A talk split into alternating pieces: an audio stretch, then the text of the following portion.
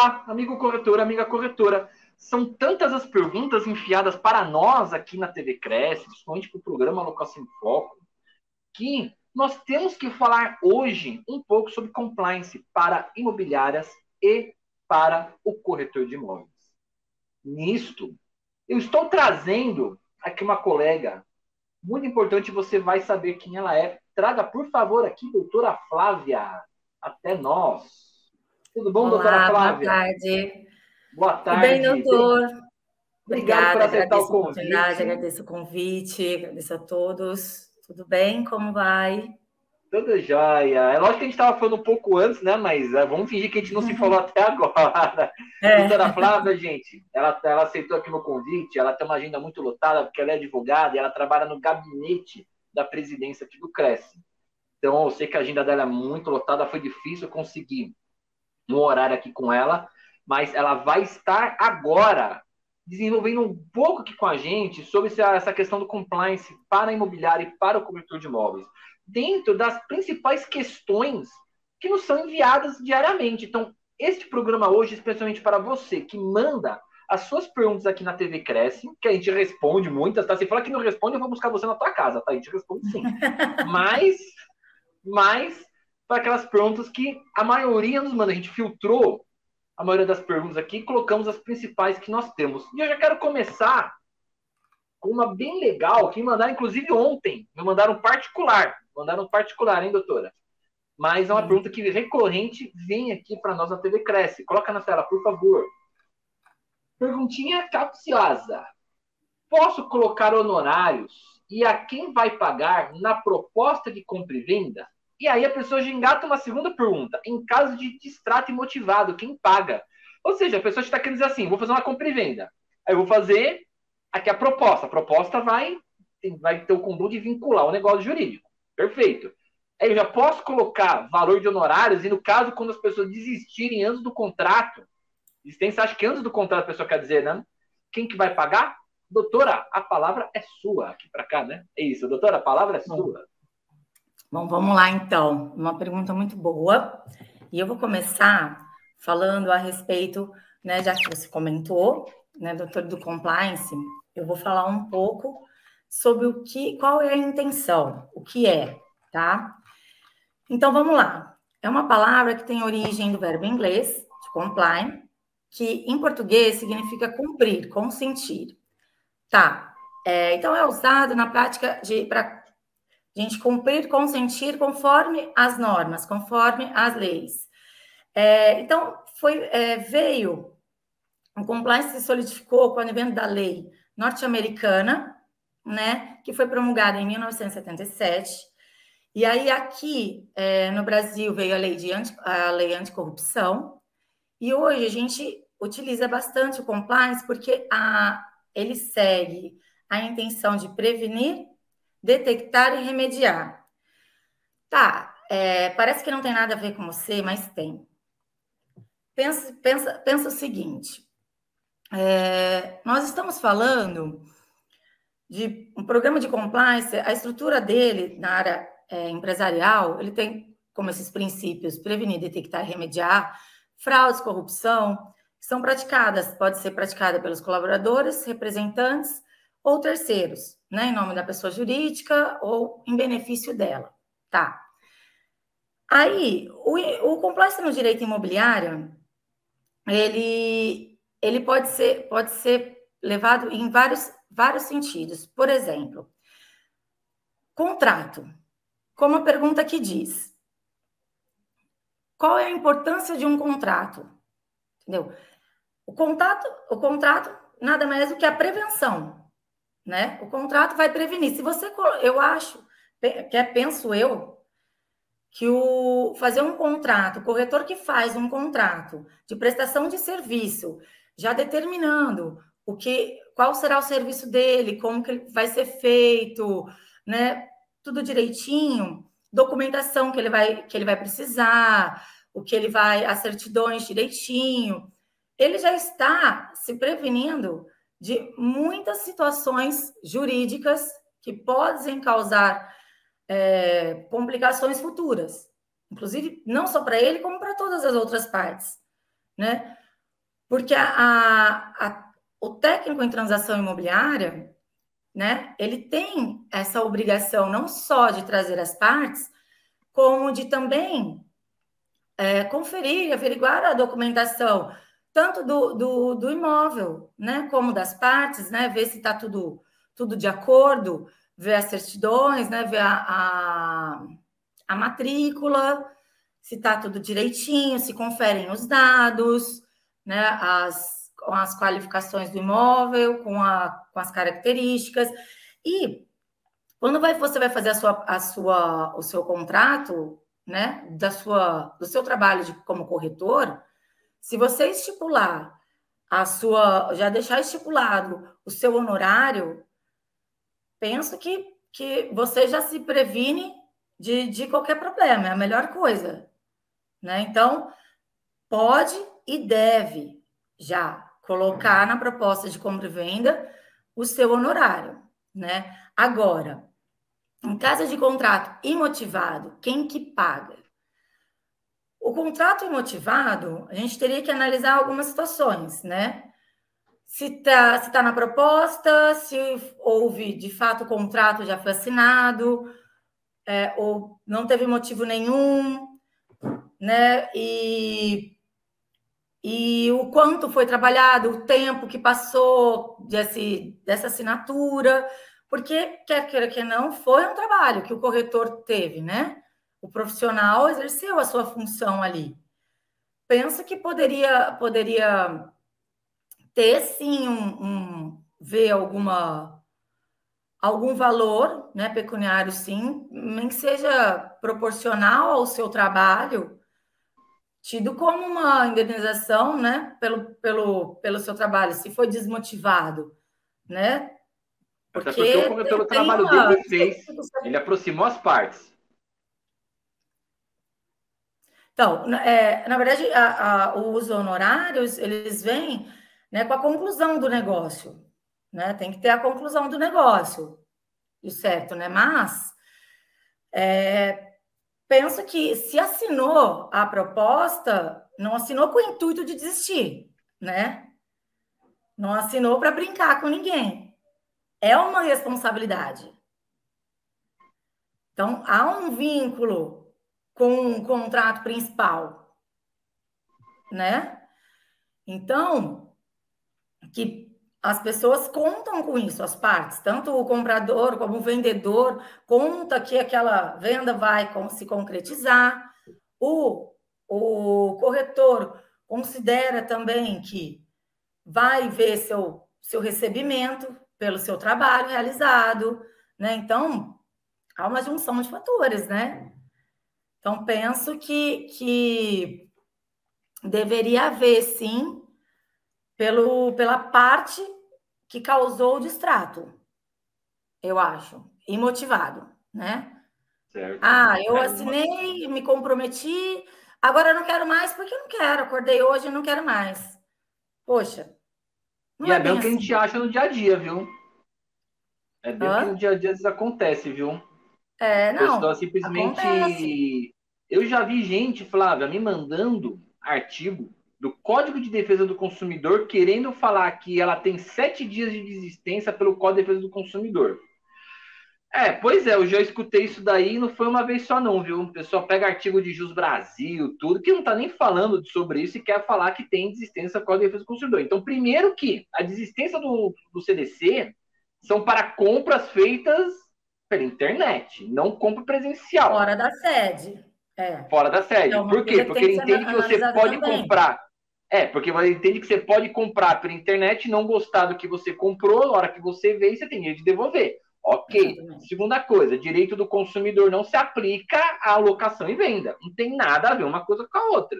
É, é diferente de uma incorporação também, né? Exato. Comprou né? Porque não viu o produto, não viu a, a não está pronto também, né? Tem todo é, tem, tem suas diferenças, porque por isso que a questão do distrato tem que ser analisada com mais tem mais é mais peculiar, né?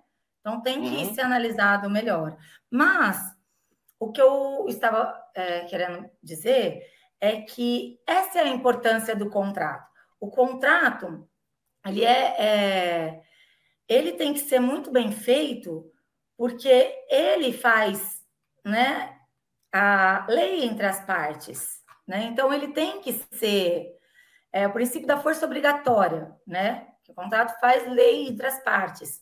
Então ele tem que, ele tem um, uma, ele gera um vínculo entre elas. E ele tem, e ele existe exatamente para isso, para prevenir de eventos futuros, de situações que possam vir a acontecer e a gente já ter estabelecido como nós iremos resolver.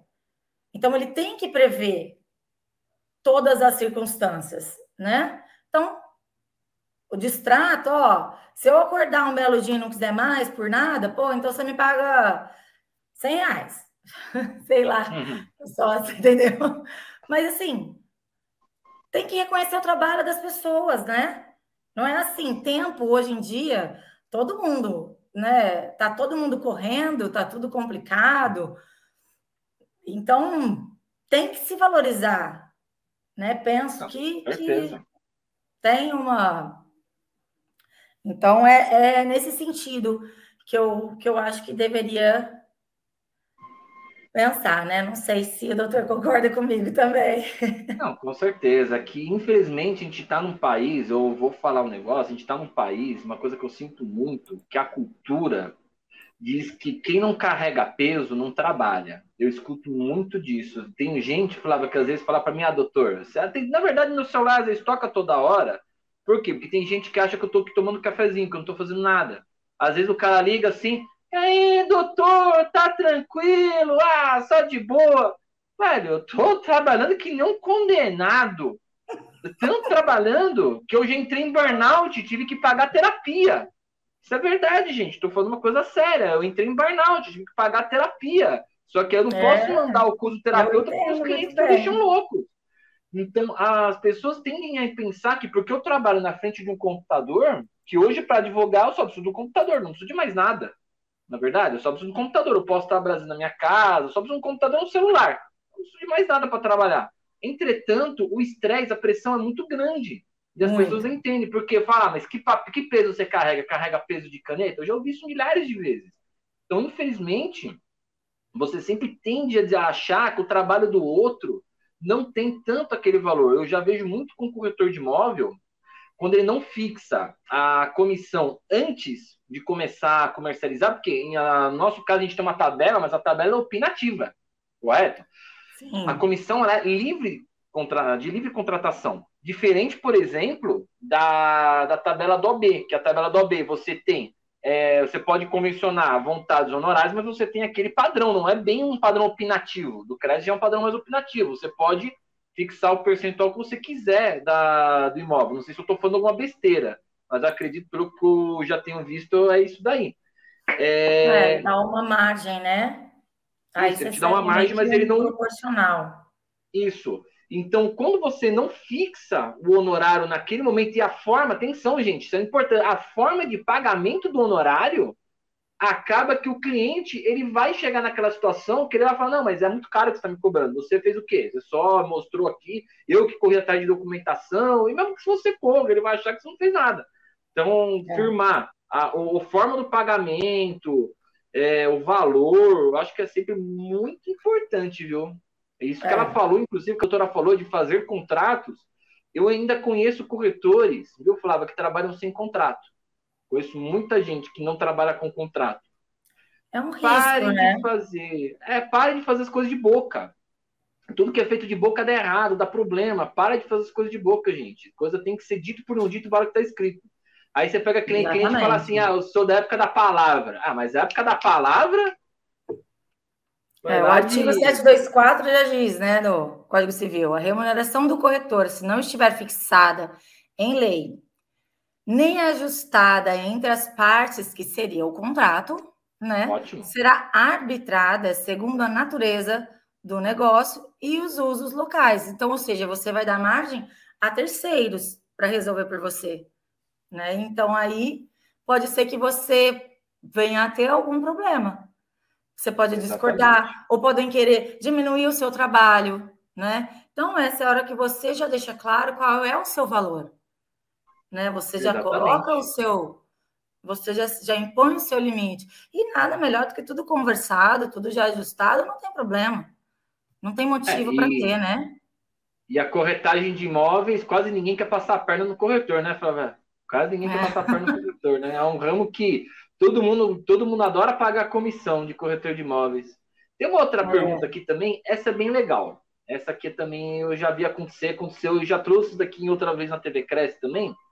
Aluguel com pacote, aluguel mais condomínio. É muito comum, né? Você vai alugar Sim. um apartamento, às vezes o proprietário fala, eu quero pacote aqui, 1.500, 2.000 reais, beleza. Aí você, administrador, vai cobrar aluguel e vai passar o montante integral para o proprietário.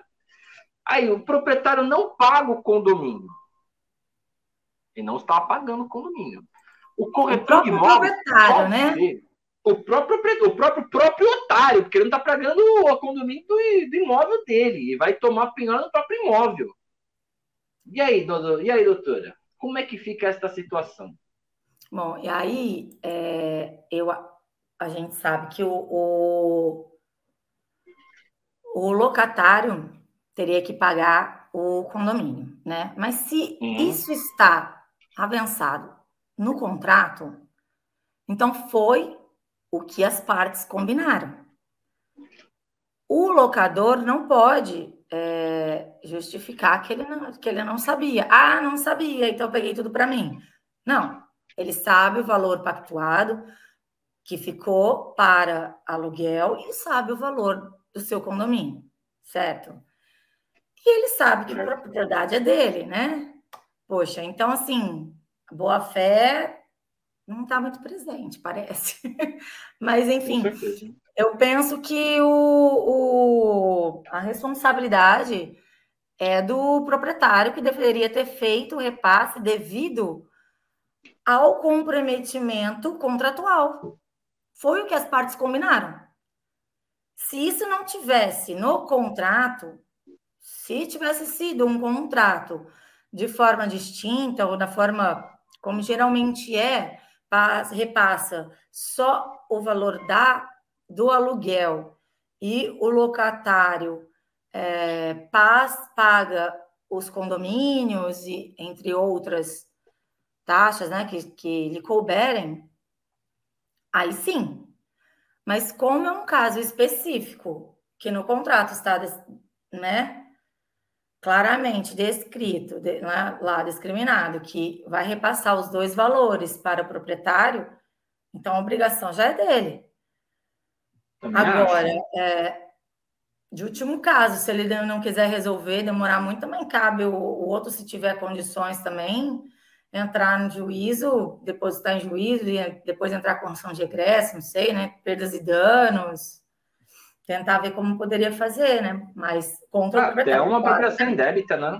Até uma é, apropriação indébita, acho, certeza. né? Certeza. Tá... Claro que é. O dinheiro não é dele, tá? Além de, né? Porque é um crime a apropriação indébita, além de, de outras de outras demandas, né? Que eles que couber como criminal, com certeza. Porque não tem como ele dizer que não sabia, né? Poxa, não tem como. E é por isso que eu estava te dizendo né? Voltando lá no comecinho, é, sobre o compliance no direito imobiliário, entendeu? Se você for analisar, tem muitas situações que, que ele pode ser aplicado. Na verdade, é um tipo de organização administrativa para se ter, tá? Que todos, todas as imobiliárias e todos os corretores deverão levar para seus negócios. Questão de, desde o começo, sabe? O... Vou, vou fazer aqui, falar aqui. É, eu, eu diria até mais, eu diria até mais, falar que para falar para vocês que toda a empresa deveria ter o compliance, Sim, que aí evitaria muito problema jurídico. Porque, ó, é o seguinte, é, ele é dividido em 10 pilares. Tem o suporte da alta administração, que significa dizer que a alta administração, né, tom the top, eles é, têm que apoiar o, essa cultura e tem que dar suporte para poder implementar e manter efetivo, obviamente. Né? Então, claro que você, como corretor ou a imobiliária, não vai defender um valor ético, uma coisa, e falar para o seu pessoal de algo que você não faz. né? Então, tem que ter esse suporte da alta administração. A análise de risco, uma análise prévia e periódica do seu trabalho. Entendeu? Como é que eu vou trabalhar?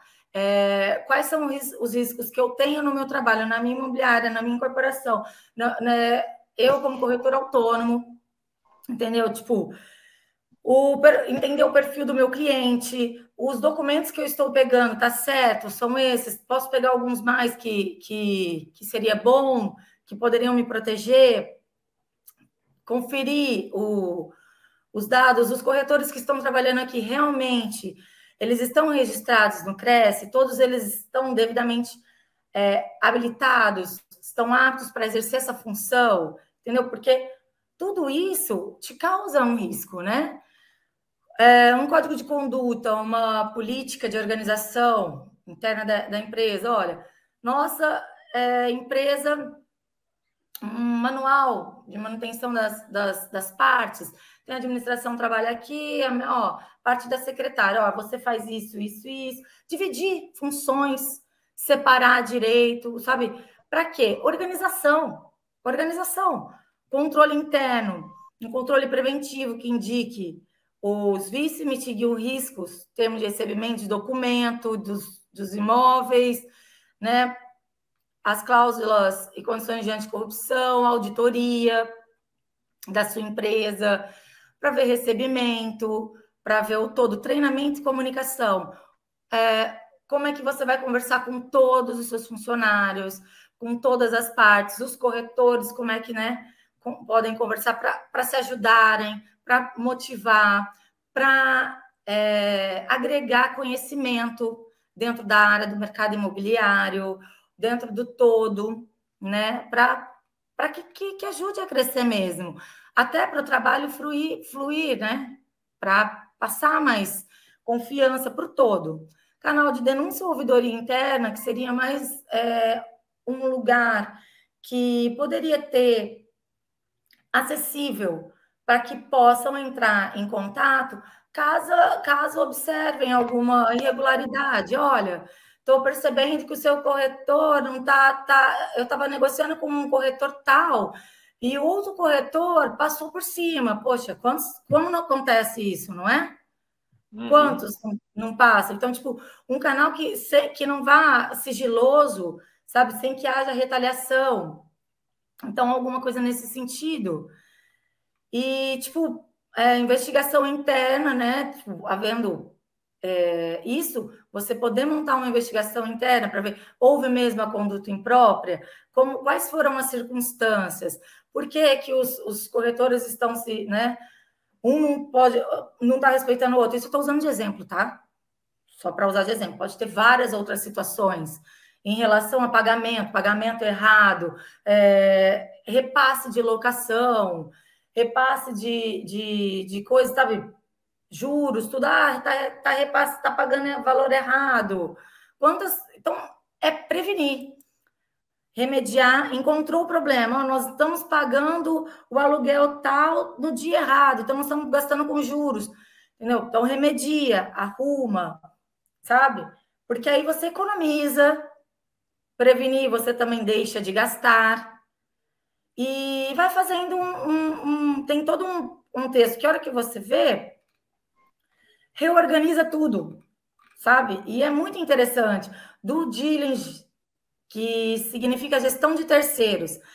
As pessoas, é, os terceiros são as, todas as pessoas físicas ou jurídicas que mantêm algum interesse com a ou relação com a empresa ou com o negócio em si, né? Então, se é de confiança, se realmente aquele corretor, olha, vai lá, entra no site do Cresce, vê se aquele, se os dados confere aquela pessoa, né? Vê a fotinha dele, vê se é ele mesmo, para evitar estelionatário, para evitar cair em golpes, entendeu?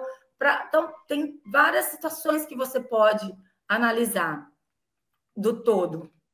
Monitoramento para você checar, né? Todos monitoramento seria mais acompanhar todos esses outros itens anteriores, né, continuamente, para que seja sempre sendo eficaz, esteja sempre tendo eficiência, senão também não tem o porquê existir, né? E respeitar a diversidade e inclusão, que seria a opinião de todos, pessoas diferentes, ideias diferentes, né? Aceitar mudanças e buscar sempre coisas novas e crescer, né? E tentar tentarmos evoluir o todo no negócio. Então, dá para se usar o compliance no, no direito imobiliário sobre vários aspectos. E eu acho que é muito interessante. Não sei se eu fui clara, se deu para entender. Eu só quis dar uma ideia mesmo, sabe, para o pessoal, como porque eu acho muito interessante.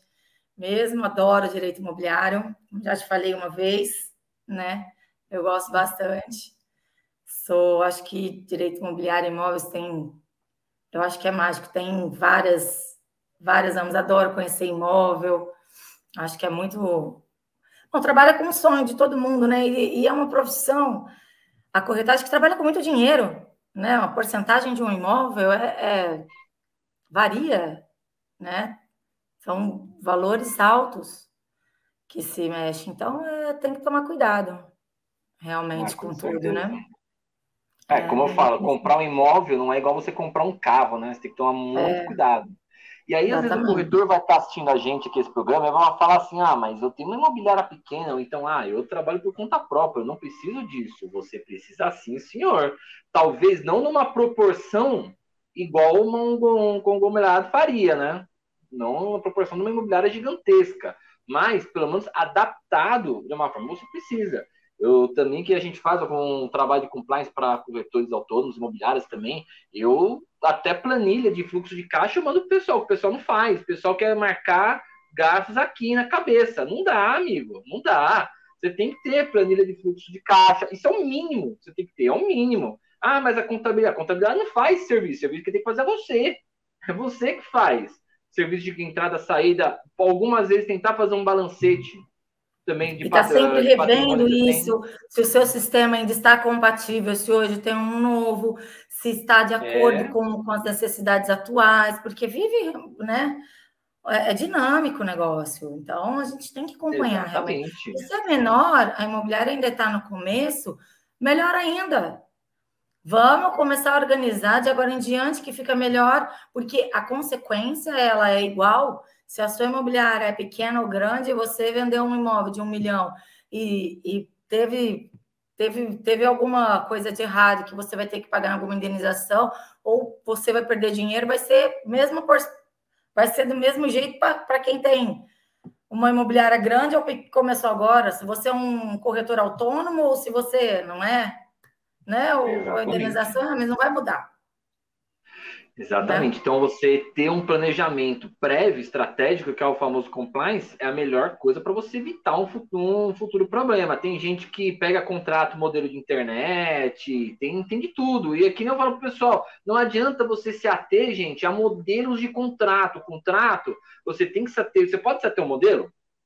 Pode, porque o modelo é uma coisa que ele vai te ter algumas cláusulas que você não esquecer. Então, mas o modelo é uma orientação que você tem que ter. O modelo ele tem que ser adequado a cada casa, a cada situação. Exatamente. Ou seja, o contrato. É, o contrato ele tem que ser artesanal. Tem gente que às vezes que me manda assim, não, isso daí é uma coisa legal pra caramba. Tem gente que me chama, ah, doutor, tudo bem, eu assisto seu programa, oh, muito obrigado. Você tem um modelo de contrato de compra e venda? Fala, ah, meu amigo, modelo? Você quer você me chama para me pedir modelo? Tem, tá cheio de gente, pô, eu já pedi modelo. Primeiro que eu trabalho com isso, eu não vou te dar um modelo de graça. Segundo, poxa, você quer um modelo para você fazer, tem que ser artesanal, porque modelo de compra e venda aquele coisa... eu compro e você é. vende, pronto. Ou então pior ainda, é o caso vi, em si. Eu já vi, Flávia, a gente falar assim em vídeos, comentar em vídeos meus, dizendo assim: isso é tudo frescura. Você vai lá no do tabelião e resolve sem contrato nenhum. Isso é tudo para tomar dinheiro da pessoa. Meu Deus! O que, que eu tô ouvindo, Cristo do céu? Então, volto a dizer, a gente entra numa situação de uma cultura, uma cultura que daquele que tudo é da época da palavra, é tudo que é quem, quem, trabalha, quem carrega preto. É, mas é isso que é exatamente o que tem que ser, que é exatamente o que tem que mudar mesmo, né? É, e eu vou te falar mais. Mudar essa cultura. E eu vou te falar mais, os próprios profissionais aplicam essa cultura. Quantos advogados que eu já não vi falar, ah, não, vou cobrar baratinho esse honorário porque eu não vou ter trabalho, eu só vou lá, faço a petição. Caramba, e quanto que o cliente vai te ligar, o vínculo que você tem no processo, o tempo que você processo aqui não conta, não? Ah, não, é só fazer uma petição, então não conta aqui meu trabalho. Ixi, eu vejo um monte daí também. Às vezes o próprio profissional não se dá valor para aquilo que faz. Eu já vi gente fazendo locação, corretor fazendo a metade do aluguel. Metade do aluguel, metade do primeiro aluguel de comissão. E o cara se sujeita. Ah, mas o aluguel é quanto que é 10 mil? É nada. 600 pau cara tá ganhando 200 pau de comissão, 250 pau de comissão, 300 pau de comissão e tá aceitando trabalhar assim. Mas, é. Poxa, é, aí também não dá. Então, se você tem que se valorizar. É uma coisa que eu Sim. aprendi na minha vida, que quando você fala, eu preciso desse dinheiro, esse dinheiro vai ser maldito na tua mão. Ele vai te dar mais problema do que solução. Pode, pode fazer, quem estiver me assistindo agora, faça uma revisão de todas as vezes que você falou, eu preciso desse dinheiro, eu preciso que esse negócio saia, eu preciso. Cara, esse dinheiro te deu mais dor de cabeça, você já gastou mais com tratamento médico ou com outra coisa do que a renda mesmo do dinheiro. Esse dinheiro foi maldito na tua mão. Pode apontar. Flávia já deve ter visto várias situações dessa também. A gente Ai, já sabe disso. Tô até pensando que eu não vou nem mais falar que eu preciso. Ai, não, não, não fale. Toda vez que a gente fala, eu preciso desse, eu preciso que esse cliente feche esse processo.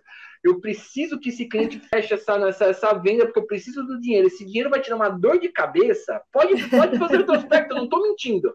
Quem, você está analisando que você também já viu essa situação. Ai, não, tá eu já estava pensando, nossa, aquele dia que eu estava falando eu preciso, não preciso, não.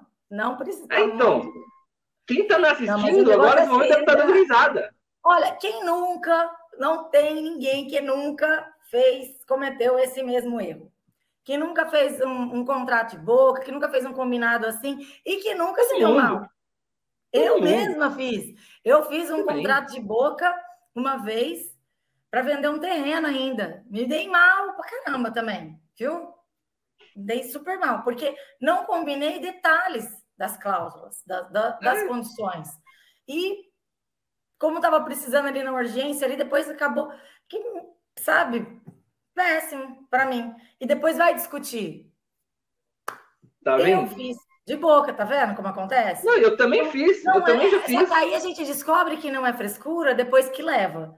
Entendeu? É. Infelizmente, depois que a gente se prejudica, que a gente descobre. Então, nós estamos aí dando uma, uma, uma dica, gente, para descobrir antes de, de ter essa consequência.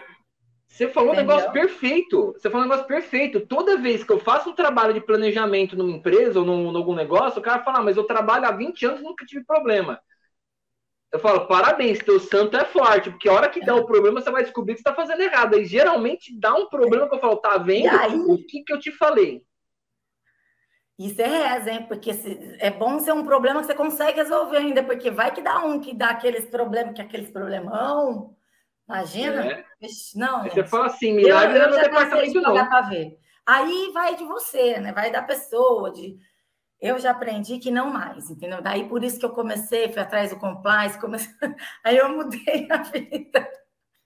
E, ai, doutor Paulo, muito obrigada, né? Te agradeço muito pela oportunidade, tá? Eu espero Tamo que junto. também. Próxima vez ela não cresce também, mais uma live comigo. Ah, demorou. Eu já falo, já que eu tô assim, se eu abrir a geladeira de noite e ver aquela luz, já começo a dar entrevista. Eu adoro. então, então, tá combinado. Vamos, vamos ver então qual vai ser a próxima. Vamos ver. Então, então, senhoras e senhores, chegamos ao final de mais um programa Locação em Foco, o programa que tira todas as suas dúvidas sem te cobrar um centavo. E ainda tem gente que fala assim: esse programa é muito bom, e é muito bom mesmo. gente, mais uma vez, doutora Flávia, obrigado pela sua presença. Obrigado Obrigada, a todos. Gente. Se vocês ainda não são inscritos na minha rede, nas minhas redes sociais, vá lá, por favor. Ó, YouTube aqui, professor Paulo Teófilo, e me segue no Instagram, arroba prof. Paulo Teófilo. Lá eu estou sempre postando artigos jurídicos, comentando coisas até que a gente traz aqui também. Obrigado a todos e foque nas locações. Tchau, gente. Até. you